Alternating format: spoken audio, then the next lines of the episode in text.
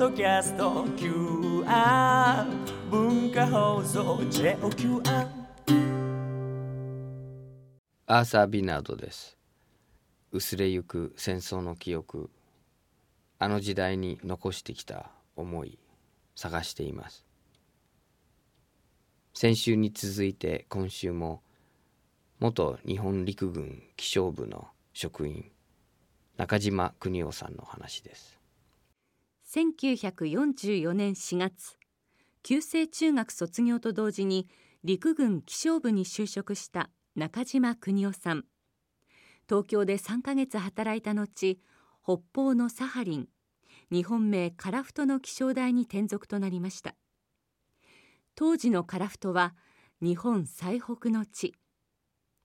中島さんは樺太で終戦までのおよそ1年と終戦後の3年間を過ごしました。郵便局とかあと公的機関には必ず電話でね気象通報をやってたんです。で気象通報をやってしばらくしたら郵便局の女の女の子から「負けました」って「日本は負けました」って。そうなんだ。そういう返事が来て電話が来たんでそんなバカなことはないぞって言うんでねこっちはもう半信半疑、えー、自暴自棄になりましたな。はあ、郵便局のその女女性から。それも要するに電話電話担当電話っていうか。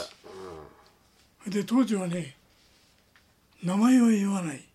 お互いに。番号で囚人みたいなもん。ね何番さん何番さんって言われるから3人ぐらいしかいなかったんで俺は一番一番一番だっつって。向こうも名前は言わない。名字は言わない。そういうじ時代でしたよ。ちょっとなんか終戦当時。不気不気味な感じがしますよね。そうねやっぱり全てがもう秘密っていうかねでそのその郵便局の女の人、うん。な何番っていうその。いやそれは分からないそれから彼防空監視所っていうのがあってね、ええ。そこからもやっぱりそほとんど男の人はね兵隊でねみんな行っちゃってんで女性女性がほとんどなんですよ。なるほど。え。でその女性とやり取りしてあのえ、やり予報を取りしたの伝えるはっていう。ねやり取りししてる、まあ、要するにこの気象観測データをね通報ですよね。気象通報、電話。えそれだけ。彼女はどうして負けたって知ってたんですか？やっぱりあのりょ曲音。俺ら僕らは曲音なんて聞かない全然わかんない。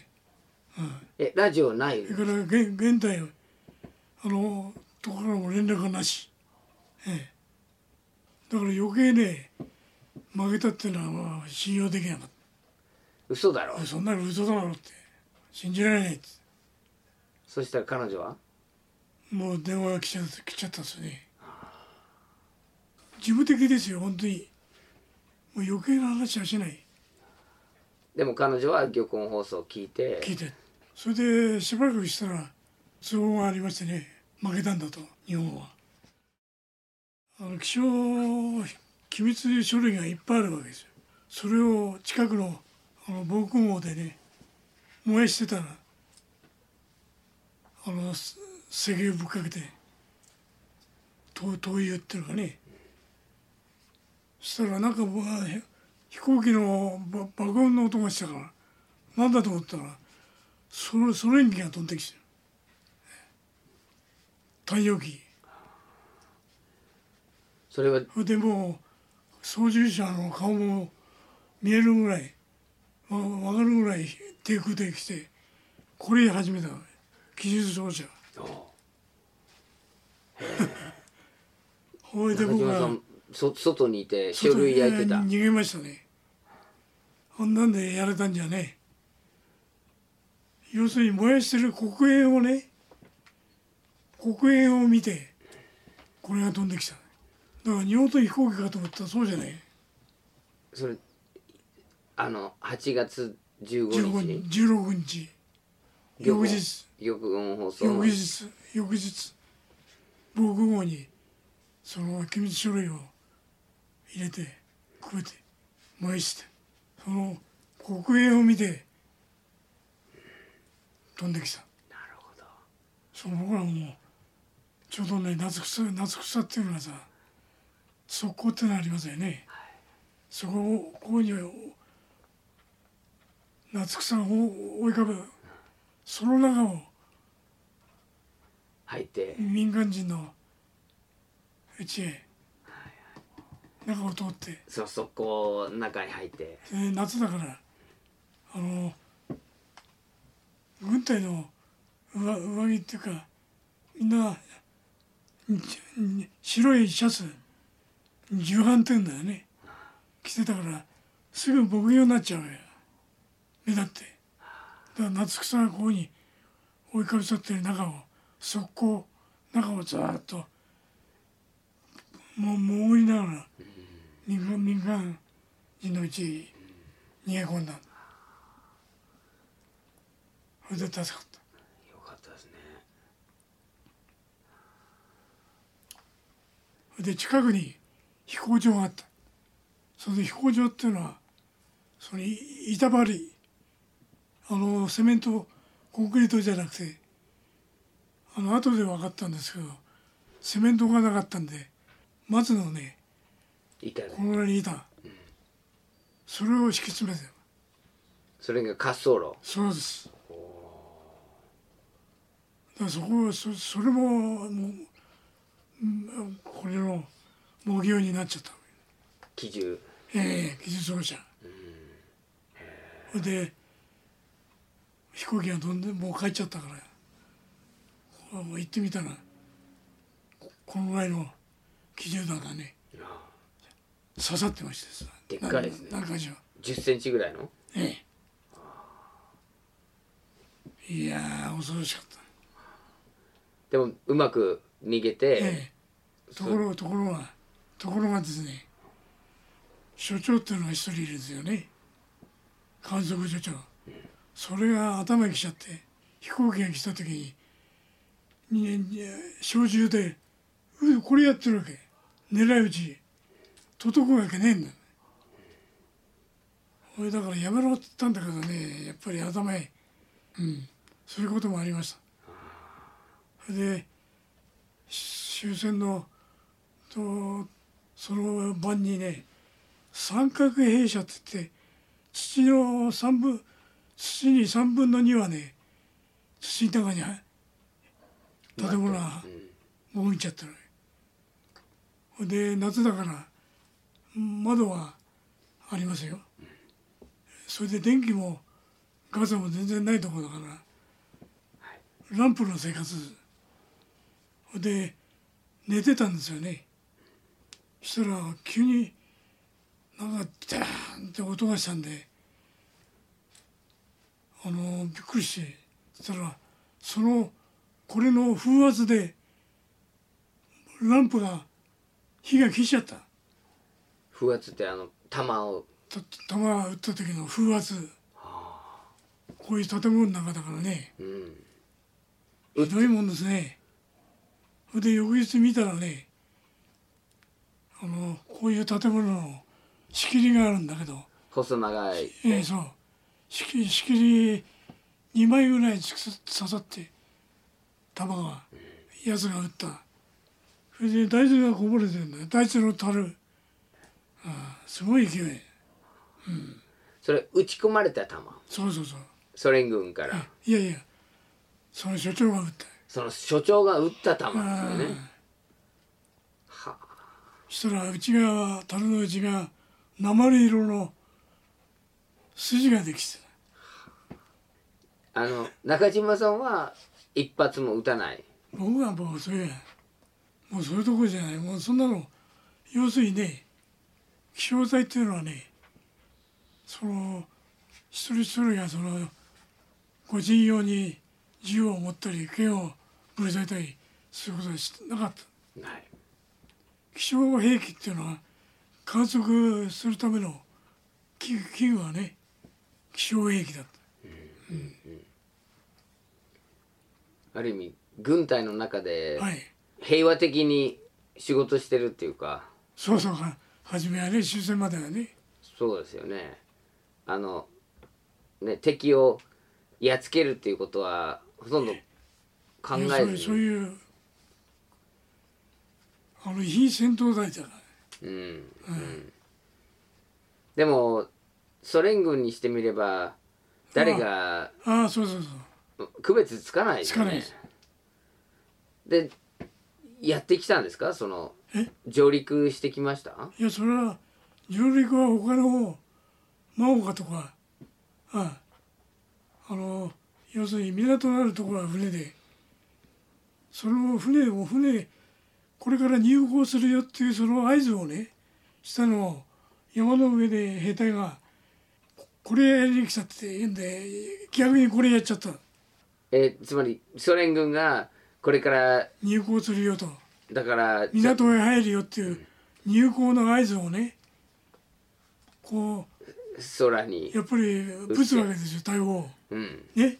うん。それを交戦してきたってんで勘違いして山にいたのがまた逆に撃って。こういうこれや始めちゃったねそういうのはね後から後から聞いた。なるほど。打ち合いをしてそうやってこう戦闘になった、はいじゃあその日本兵は殺されたんですか？日本兵も殺されたしソ連兵も殺されたし、ええ、に民間人も殺されたしひどいひどかった。後から聞いた。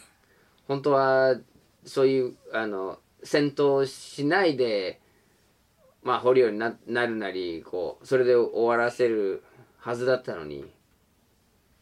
で僕らはねあの軍人じゃないですからあのもうすぐ終戦と同時に民間人になっちゃった。そうするとある意味こう軍人とは違う扱いですね。もう初めから軍人でもなかったから。軍軍属あのサーリンは最後の地上戦があったところ。うーんとねそうね。あれはね北北朝鮮北戦って言ってたけど当時。そういう連中がいっぱい入ってこんだ当時からもね北朝鮮の連中いっぱい入ってたんだ。あーそのあの、労働者として、そうですねそう。兵隊でもいたんじゃないかね。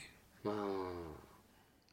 まあ私らもあの民間人になってもう内地帰れ船が来なくて帰れなくて、それで働くとこあの毎日若い者が日中ブラブラしてるのは何事だっちゅうね、だから行く働くとこっつったら炭鉱それから山伐採それから海ね。魚と。それしかない。引き上げなんてあの気持ちはねお前ら持つなと。まずあ女子供老人そういうのを先に内地へお父様はどうなったんですか？父はもう3月の3 9日に急性肺炎で亡くなりました。あそうですか。51歳ええまあ厳しい。そうですね。やっぱりあの寒さ会社の課長だったんだけど毎晩あのお客さん接待でねこれが多かっお酒？た、うん、だその知らせを受けて葬儀にも行きましたけどね。大空襲のちょうど大空襲の時ですねあ東京の。そうですねそうですね。3月9日とかねあー最後お会いお会いになった？いやもう新目に会わなかっただけど父はねあのせがれが世話になってるってんであの家族所来てくれましてね。その帰り僕の寮に一晩泊まったりそれから料理屋があったんでね。杯交わしたりなんかしたのが最後。で当時汽車の切符なんていうのは民間人はね容易に買えなかった。だから僕ら軍属だったんでね買えたんですよ。その切符を買って親父を返した。それが最後になっちゃった。軍属じゃなくてもう民間人になってその後はどうやって中島さんは？あの武装会場にね武装会場に元あの現代帰りましてそそこで全部解除解除っていうかね。だからそこにもあの大きな陸軍の飛行場がありましたけど9月2日そのソ連の飛行機が3機降りてきました。よ服用機2枚羽、それが3機降りてきてで乗ってきた野郎がいきなり僕らの感謝に来て「お前らから手を挙げる。漫才しろ」って。それでこの印ね赤いあのリボンみたいなのつけろって。それはお前ら負けたんだから。負けましたって。俺ら負けた負けたんじゃねえって言って。追い返しちゃったけど追い返せて追い返せたんですか、ええ。それでその後はどうなりました？えーその後はねもう一回もう監督島に登るのは見納めと思って登ったんですよ。したらね南の方にも煙が上がってる。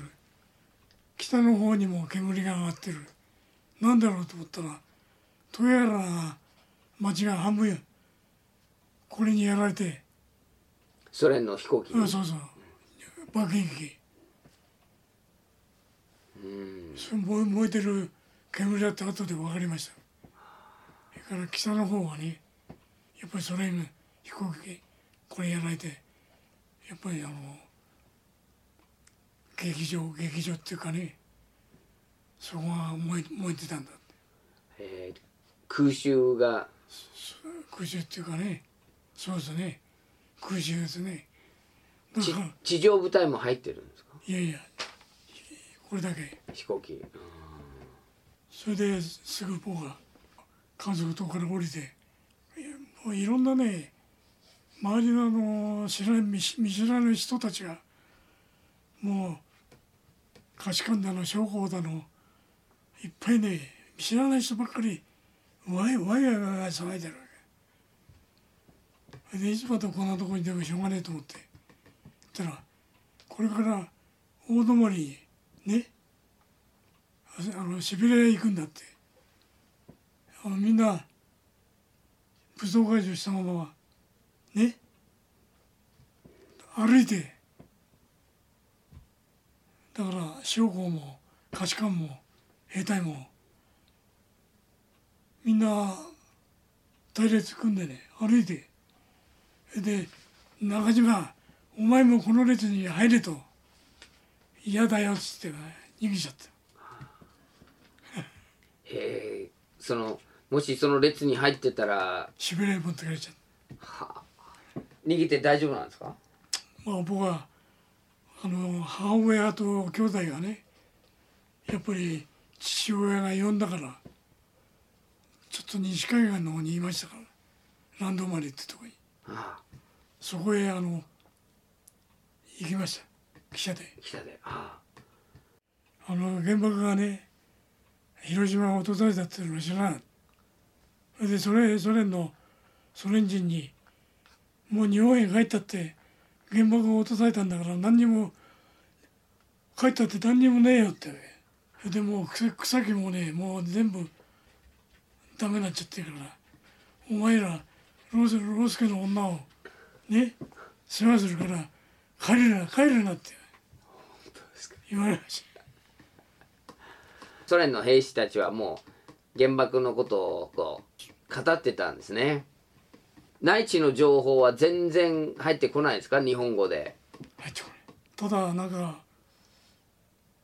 おメロディーが流れてきてんなと思って聞き取ったら日本のロロロじゃないあのラジオをねロシロシア人が聞いてるわけ。あれは懐かしかったね。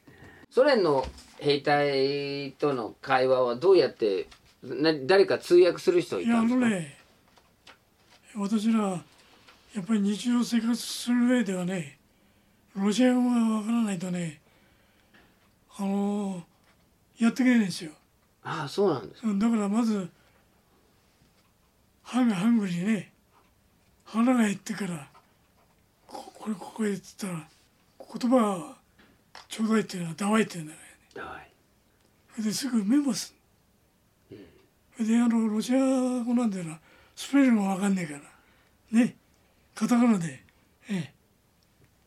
それあの一冊のねノートに全部書き取ってそれで覚えました、一般の人たち一般人っていうのは、まあ、僕らと同じで、えーまあ、要するに上の方へ行けば行くほどね。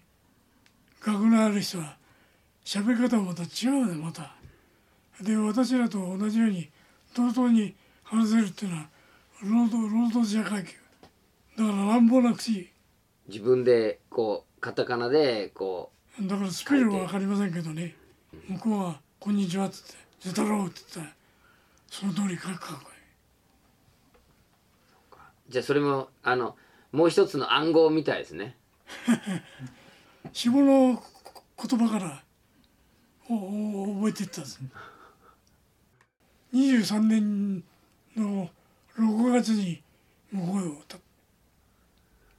ずーっとそれまでは船が来ないから。樺太に。そして船が来ない理由っていうのはその政治上の問題で敗戦できなかったって。外務省の職員が泣いて僕らに謝ったなるほどじゃあ3年近く。そう。離れ終終戦からね。離れたのは何何月？えっ、と昭和23年のあ6月。でもそれまではあのなるべく仕事を避けて暮らしてたんですね。仕事はもうランドマリーっていうのは西海岸。会社の父がいた会社の寮におふとおふくろたちがいたからもう魚取る取る以外でまあニシンがねニシンが2月になると押し寄せてくるわけ。それそのニシンを取れないねほら。なるほど。でも船船をこうこれさえこれ練習しました。よこういう。はいはい。は八丁路って言って。八丁路よ四条四条。ふ船の先にね、うん、うん、その八丁路を漕いで。ええ、でも。だけどそんなこの悠長なこと知らないからししけてくると網網が流されちゃうからそれを外しに行くのにき機械船にあの引っ張られて。あの中島さんはでも泳ぎ。ダメ。今も。今もダメ。怖いですねもう両方中止でやっちゃってるから。住んでるその23年までいてあのその島自体はもうソ連領ですよね。そう。ででその村役場とか全部ソ連。そうそう。でも自分たちはパスポートとかなんか使ってました？いや僕はパスポートあったけど。あ。あったんですけど囚人のソ連の囚人の作業作業場近く僕が行ったけど行く途中彼らよ余列集隊で作業を終えて帰ってそのうちの一人が俺の胸ポケットから財布ごと抜き取った。抜き取られちゃった。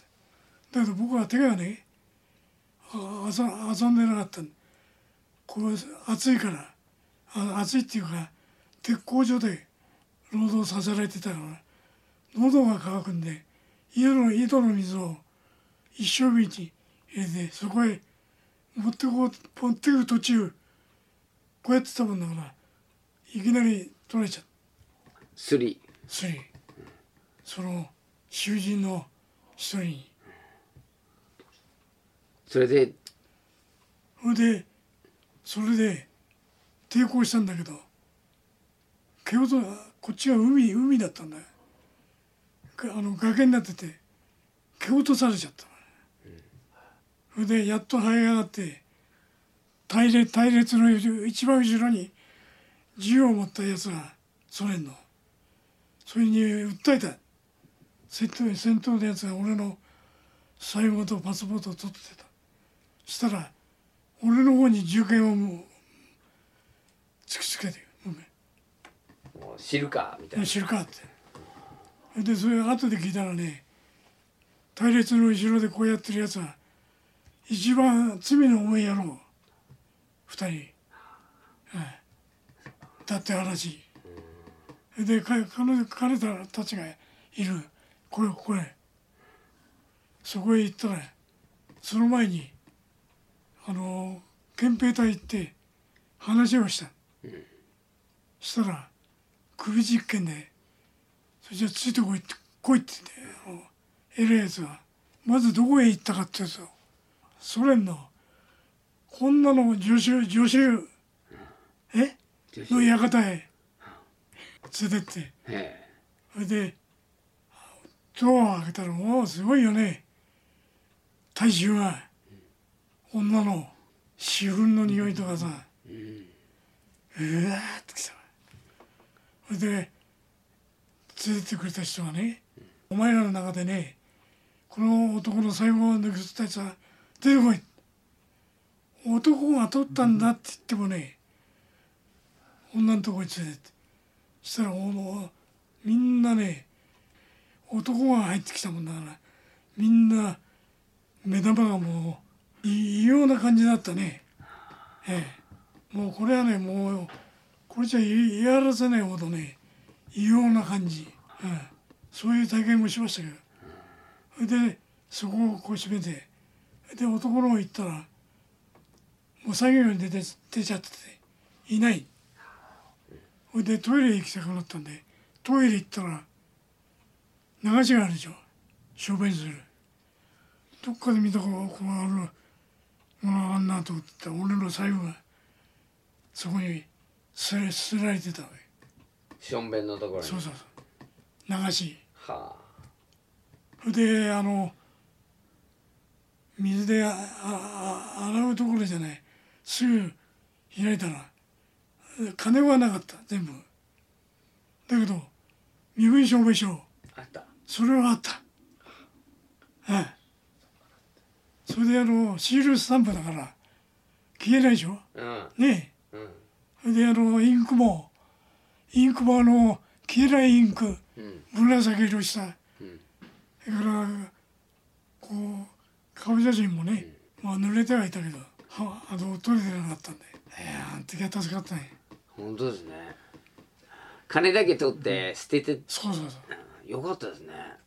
あれもしなくなってたらちょっと引き上げはちょっと無理ですよね。あの時間がかかったかもしれない。そうですね。どこの国の人間だかも証明できないわけだから日本人だったったってね信用しないわけ。そうですね。こういう本当ですね。か顔切り一枚がね。でお母様のところにか一緒に引行ってき上げて。あ一緒に引きその時はあの米軍の船ですか？それとも日本の？の日本郵船のねえっ、と雲仙丸九州の雲仙ってとこありますよね、はいはい。この雲仙小室仙台の線丸。はい。雲仙丸っていうのに乗って帰ってくどこまで運ばれたんですか？いやあの樺太のお真岡、ま、西海岸の真岡から函館。え函館。え全丸で。真岡からこう離れる時は、は寂しい感じだったんですか？いいやもうねさっぱりしましたね。あの船のタラップにね味かけた時はねもうこれでもうね帰れる。ソ連のバカ野郎だ。うん甲板からどどどうなった？よソ連のバカ野郎っつって水先案内人っていうのはねロシア人でね乗ってんね、うん、それでそれを下ろしてからずっと。だからあんまり声言えない。いや向こうだって日本語をやっぱり覚えてるからね。戻戻されたんじゃ大変だから。うん。函館からまた連絡船青函連絡船で青森。要するにね潮の流れっていうかいやピッチングピッチングじゃなくてローリングがねいやひどかった。船船の。船用意しました？いやあの樺太からね函館の時はピッチングやったんでもう酔っ払っちゃってひでえ目ありましたね。あれあれほど苦しいことはないですね地獄ですね。それでそうそういうふうにそこにはねアメリカのね2世の人が乗乗り込んでて僕ら一人一人ね樺太の様子向こうよくあの調べてありますね、ここにはここにはそれでうなうなずいてましたけどね。そっかその人は調べに？あのそうそう乗船してソ連の様子を伺ってるって感じですか？そうですねもうだから僕ら一人一人がススパイに立ってた。本当ですね。あのそれまでこう気象予報気象観測やっていた気象観測やってたからもう全然またやりたいやりたいんで、中国気象台行ったらね、もう終戦と同時に国際気象法になっちゃったから日本のね気象の法律なんかねこれだからお前ら使い物なんねえって言って今まで僕ら兼業に働いて兼業だった。非非兼業にいますそれシステムをもうあの国際基準というか米米軍米国式に切り替えるから？そうそう全部ね国際気象法になっちゃってそれに基づいた気気象になっちゃってるから。今まで日本でねお前らやってたねあの気象の関係なんてのはもう終戦と同時にねパンダっちゃってるってやっぱりやり方は違うんですか？要するに普通の事務事務屋さん事務屋さんと観測屋してる人と芸術芸術者芸術者屋さんと違うその違いです。うんうんうんあの天気予報って当たったり当たらなかったりするんですよね。そうですね。やっぱりあだ完全に昔や今ほどねもう虹の空を見て明日夕焼け明日の天気がどうだめなんてやってたんだ。だからやっぱり当たらないものだった？当たるか当たらないかってんじゃなくて敵の飛行機が来るか来ないかのこうこう光端が大きいか小さいかもう原始的な本当に原始的な。でもそれって逆に面白いやり方のような気がするんですよね、うん衛星で見る、まあ、天気が悪くなってツバメが低く飛んでそれからあの虫がね下の方にいるいるこれは天気が悪くなる情報かなとかね昔の人は昔の人はすごくそういったあれでやっぱりお天気を気にしてたみたいですよ。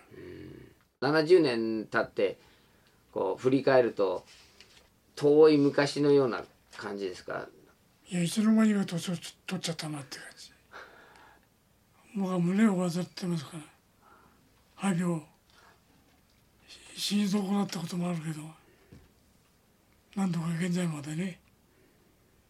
まあ生かしてもらった、浮雲のような感じですね。えーやっぱり毎日がやっぱりた大切な日だなと今思います、せあの戦争のことをこ生活の中で思い出しますか？もう戦争ほどお愚かなものはない